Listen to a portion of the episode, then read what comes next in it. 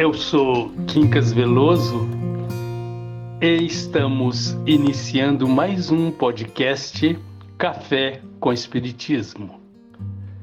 A bênção de hoje vem-nos de uma mensagem ditada por Emmanuel, Psicografia de Chico, do livro Luz e Vida, capítulo de número 3, Trabalhar Sim.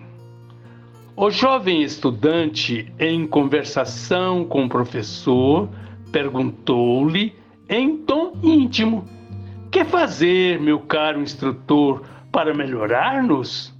A resposta do interpelado veio firme: estudar para conhecer e trabalhar para o bem de todos ou dos outros. O diálogo prosseguiu e para estudar com segurança, trabalhar mais. E qual o método para sermos felizes? Trabalhar sempre. É no setor da prosperidade e da paz doméstica, continuar trabalhando. O rapaz insistiu: Professor, não lhe parece que a ideia de trabalhar assim, mantida, com rigorosa persistência, é suscetível de impelir-nos à obsessão? Por que tanto apego ao trabalho? O educador, amadurecido na experiência, respondeu com simplicidade: Sim, meu filho, todos temos sonhos e esperanças para realizar, e, sem trabalho, nada de bom conseguiremos. E sublinhando as palavras com expressiva ênfase, o respeitável amigo rematou: Trabalhar, sim, você e eu não sabemos se estamos no último dia de permanecer aqui com a oportunidade de trabalhar. Meus amigos e minhas amigas, que anotação justificável, lúcida, necessária para o nosso viver. Só que muitas vezes nós imaginamos que trabalhar seria o compromisso de desempenhar tarefas manuais ou mesmo intelectuais a serviço de uma empresa, obedecendo técnicas ou coisas variadas. Claro que isso se faz necessário, mas claro que isso também tem um cronograma estabelecido de horário, de função. Quer dizer, eu vou trabalhar oito horas por dia e pronto, não preciso trabalhar mais. Mas o trabalho vai além do esforço físico.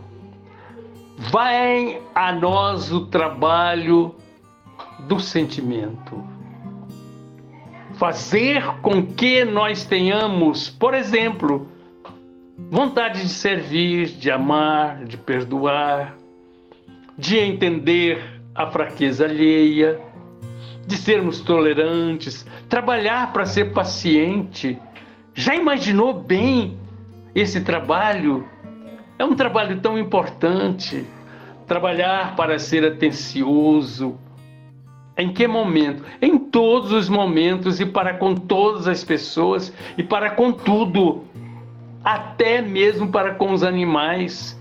E diria, atencioso para com a natureza, ver a presença de Deus na laranjeira florida, no cafezal carregado, uma lavoura bonita, numa lavoura de girassóis você ver a presença de Deus em tudo se manifestando de maneira tão primorosa, trabalhar para corresponder às solicitações alheias, enfim, trabalhar para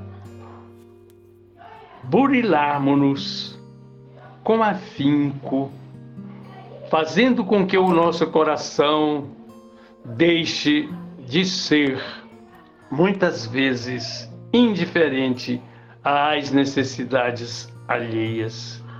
Isso faz parte de uma evolução e a evolução requer trabalho. porque eu diria, às vezes nós pensamos que o sol está preguiçoso porque não apareceu, foi impedido por nuvens escuras, mas o sol nunca para. De alguma forma ele está aquecendo. Tudo que vem de Deus trabalha sempre. A semente que você lança dentro da terra trabalha para se eclodir. Trabalha. A árvore trabalha, nos concedendo inclusive sombra, lenho, frutos. Tudo, tudo trabalha. Então, meu amigo, minha amiga, que bom a gente entender que trabalhar não é só esgotar-se em suor, mas é sempre verter de nós elementos que possam servir de força e de coragem, não só para nós, mas para todos aqueles que convivam conosco. Tudo de bom para você e até um próximo Café com Espiritismo.